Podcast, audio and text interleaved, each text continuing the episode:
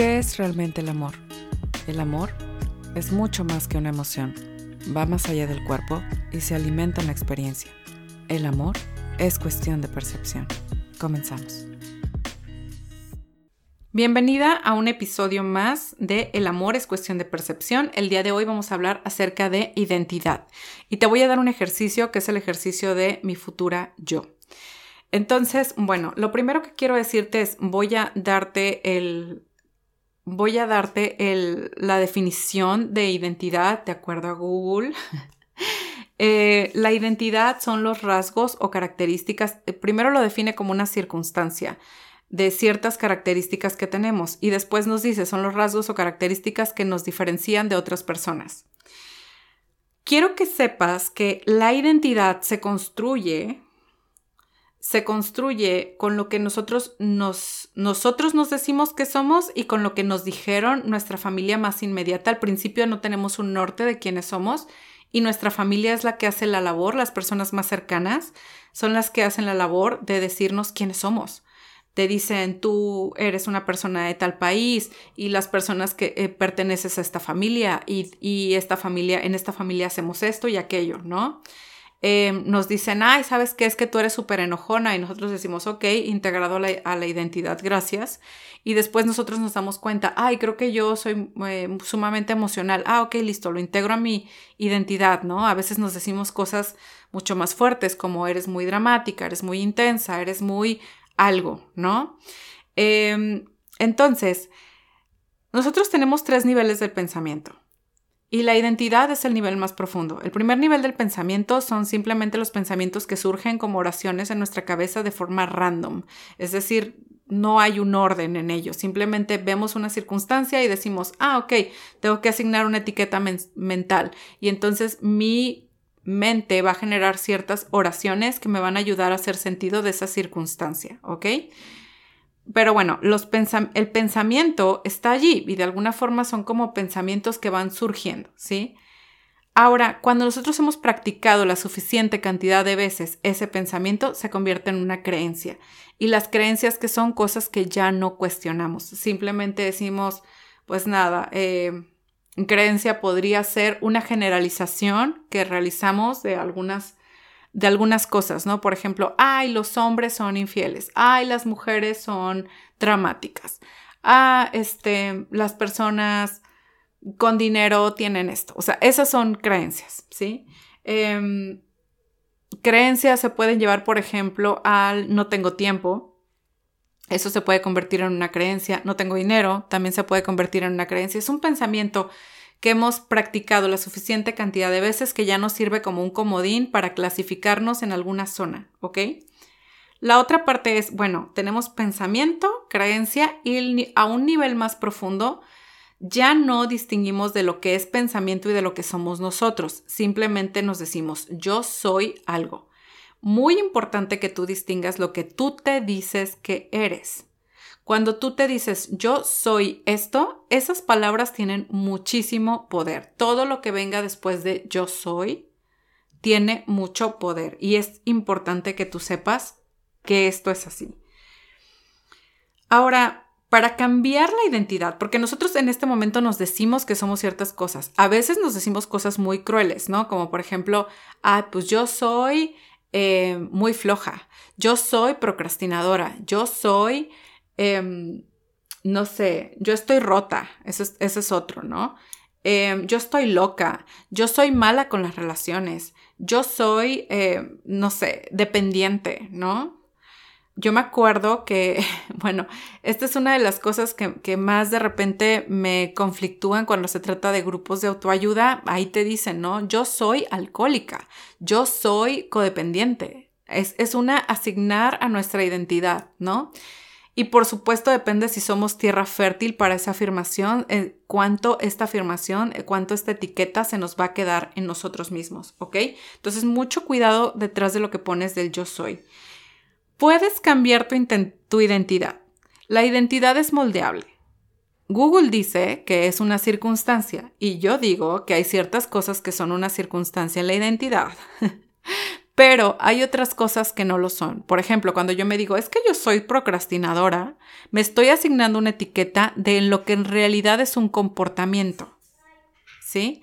Es como cuando Brené Brown dice que nosotros cuando nos identificamos con un comportamiento disfuncional, cuando nos identificamos con un defecto de carácter, es cuando surge la vergüenza, porque nosotros pensamos yo soy esto, en lugar de yo me estoy comportando de esta manera, ¿sí? No es, eh, y en los niños, ¿no? Surge mucho como de, no es un niño berrinchudo, en este momento está haciendo berrinche, él es otra cosa, ¿sí? Su comportamiento está siendo este. Entonces hay que separar a la persona del comportamiento. Cuando se trata de nosotros es cuando más trabajo cuesta separar, separarnos a nosotros de nuestros comportamientos. Yo soy comelona. Todo, todos estos pensamientos que tenemos de identidad, por supuesto que nos, crean unos ciertos resultados en la vida, porque acuérdense que el pensamiento con el pensamiento es con lo que nosotros creamos nuestros resultados. Usualmente lo que pensamos lo comprobamos una y otra vez. Así funciona nuestra mente. Nuestra mente quiere probarnos que está en lo correcto. Y entonces si yo me digo que soy comelona, voy a comer un montón. Si yo me digo que soy procrastinadora, voy a, voy a procrastinar porque casi casi que lo siento como ya un, una peca más en mi cuerpo, ya, ya lo siento como eso me hace identidad, es quien yo soy. Y otra vez, no somos nuestros comportamientos disfuncionales, tenemos que darnos cuenta de eso.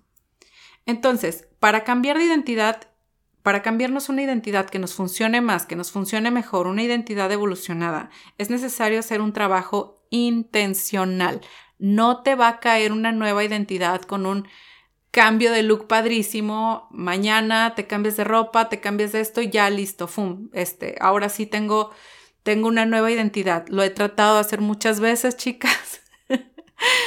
No sé si les ha pasado que quieren una nueva vida, van, se cortan el cabello, esto, aquello, y, al final del día regresas a los mismos pensamientos de siempre. Entonces, la identidad se tiene que cambiar por medio de un trabajo intencional. Ahora, yo no te estoy diciendo que al final del día no cambie la forma en la que te ves porque subes el estándar de cómo te arreglas o porque subes el estándar. Esas cosas sí generan cambios en la identidad siempre y cuando sean cambios, siempre y cuando sean cambios que nosotros los sostengamos con constancia, que nosotros sostengamos un nuevo sistema de pensamiento. A partir de aquí yo me empecé a arreglar más.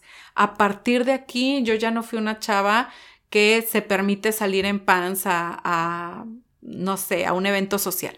O sea, todo este tipo de cosas, ¿vale? Pero sí tenemos que entender que si nuestros pensamientos se regresan a la vieja identidad, vamos a regresar a ser esa otra persona por más cosas que te pongas o que te hagas, ¿no? Entonces, primero, lo primero que te diría es, sé consciente de lo que te estás diciendo que eres, ya sea que te lo hayan puesto los demás o ya sea que te lo hayas puesto tú. A veces me dicen, es que sabes que mi mamá me dijo que yo era esto y listo, ¿no? Y ya no hay, ya no me puedo mover de ahí. Eso es falso. Tal cual, claro que te puedes mover de ahí. Y si te creíste eso es porque eras tierra fértil para que ese pensamiento se sembrara y se volviera fuerte y creciera allí. Ahora, no se trata aquí de generarte culpa. Aquí el asunto es nada más, tú puedes modificar esto, tú puedes cambiar tu forma de verte. ¿Sí? Tú puedes cambiar la forma en la que te, en la que te percibes. Entonces, algo muy importante aquí de considerar es nuevamente, ¿quién me estoy? Hay que hacer la diferencia entre los comportamientos, entre las cosas que me estoy diciendo que soy y lo que yo soy.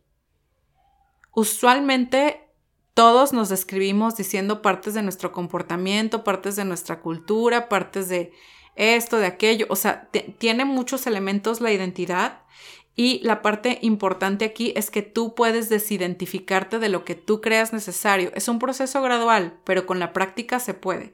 Y lo primero es ser consciente de lo que me estoy diciendo que soy, ¿no? Porque si es como un...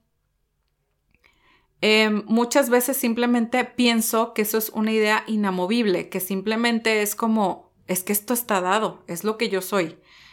Y justamente ese es el punto de este podcast. Tú no tienes que quedarte en esa identidad si no te funciona. Tú no tienes que quedarte en esa idea de ti si no te está funcionando, si no te está haciendo feliz, si no te hace sentir, em, si no te está llevando en la dirección a donde tú quieres ir. Porque lejos de sentirnos, uff, súper bien, wow, qué increíble, que ya, ya hemos hablado en otros podcasts de que todas las emociones son parte de la experiencia humana pero si te está, si tu identidad no te está llevando a donde tú quieres llegar, entonces hay que cambiar nuestra identidad, ¿ok?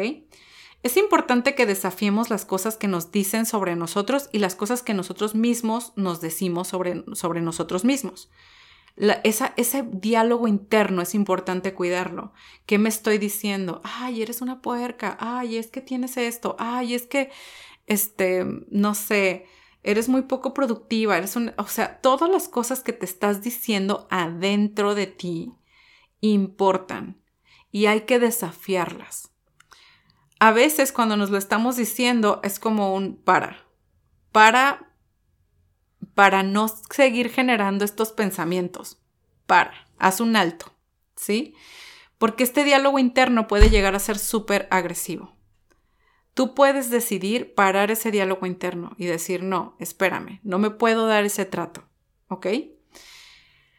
El tercer punto que quiero darte, porque bueno, lo primero es ser consciente de lo que te dices que eres, el segundo es desafiar lo que crees sobre ti, el tercero es quien has sido hasta ahora no es quien vas, va a ser mañana, vas a ser mañana, ¿ok? Entonces, piensa, y aquí empieza el ejercicio de mi futura yo piensa en algo que a ti te gustaría de tu yo del futuro. Imagínate tú de aquí a cinco años o de aquí a diez años, con todo lo que tú ya has querido lograr, con probablemente un objetivo específico que ella ya logró y que tú aún estás trabajando para lograr o simplemente ni siquiera lo has intentado, ¿no? Entonces, en este ejercicio de la futura yo, yo te diría, quien está siendo ahora, te has, la identidad que tienes ahora te ha traído hasta donde estás actualmente. Quien es tu yo del futuro, ya lo logró, eso, eso que tú estás buscando. Y ese ya lo logró es porque tiene cierto sistema de pensamientos. Entonces, una pregunta muy interesante aquí es, ¿cómo está pensando mi yo del futuro? ¿Qué piensa una persona que ya lo logró? ¿Cómo se vive una persona que ya logró eso que yo quiero? ¿Sí? Esa identidad padrísima que yo voy a tener más adelante, ¿qué está pensando esa persona? ¿Qué está pensando? ¿Cómo se siente? Puedes traer la emoción a ese, desde ahorita la puedes producir con esos pensamientos. Con los pensamientos que tiene tu yo del futuro, puedes traer aquí esas emociones. ¿Sí? Y una parte interesante va a ser, bueno, qué obstáculos ha enfrentado esa persona, qué, cómo ha visto desde su, desde su nuevo paradigma, desde su nueva identidad, cómo esa persona ha vivido los obstáculos, cómo ha vivido, eh, cómo, cómo se siente y cómo se vive y de qué se rodea esa persona. Estas cosas causan identidad. ¿Quién estoy? Eh, hay que diferenciar entre quién estoy siendo hoy quién puedo llegar a ser y cómo puedo como unir estos dos puntos, ¿vale? Entonces, una parte importante aquí de recordar es justamente en este ejercicio de mi futura yo, te pones a pensar lo que tú quieres lograr dentro de un tiempo y te pones a pensar qué es lo que tendrías que hacer dentro de esta futura yo. ¿Qué es lo que, qué es lo que esta persona ya logró? ¿Qué es lo, cómo, cómo se vive? ¿Cuál es su mindset? ¿De qué se rodea? Y todo esto. Y lo traducimos a vernos aquí, aquí y ahora. ¿Qué es lo que podemos empezar a hacer? ¿Qué pasos de esos ya podemos dar? ¿Ok? Y esto te va a hacer verte totalmente de otra manera. No es llegar nunca a la meta, es cómo nos transformamos y cómo, qué, cosas tuvimos que hacer, qué obstáculos tuvimos que superar en el proceso. ¿Sí? Tu identidad es lo que va a cambiar en este proceso. Por ejemplo, si nunca has sido constante, pero de repente ya llevas un mes haciendo ejercicio seguido, puedes empezar a derrumbar la, la creencia de que siempre has sido inconstante porque ahora tienes evidencia de algo distinto. Y para poder crear ese algo distinto, tuviste que haber cambiado tu pensamiento. Quien se dice, no, pero mañana ya no lo voy a hacer porque quien, se da estos permisos, ya, ya habíamos hablado de pensamientos indulgentes, ¿sí? Quien está allí, obviamente, no tiene el mismo, el mismo pensamiento que una persona que no se lo permite, que dice, no, yo igual voy a, voy a ser constante, me guste o no, me sienta, me sienta eh, con ganas de hacerlo o no. Es otro tipo, es, es otro tipo de pensamiento totalmente, ¿ok? Quiero dejarte con esta, con esta frase, ¿vale? Las grandes transformaciones no ocurren de la nada, hay intención de por medio. Las grandes transformaciones no ocurren de la nada, hay intención de por medio, siempre hay intención. Y para terminar me gustaría recordarte que puedes agendar una sesión de claridad. La sesión de claridad es una sesión donde tú y yo platicamos acerca de tu situación particular, te doy guía y te muestro cómo puedo ayudarte. Encuentra el link para agendarte en esta sesión en las notas de este episodio o en el link de mi perfil en Instagram. Hasta pronto. ¿Este episodio te gustó? Suscríbete para no perderte de nada. Danos una reseña en iTunes o comparte tomando una imagen de pantalla y etiquétame como arroba auralana y déjame saber qué te pareció. Gracias por escuchar. Hasta pronto.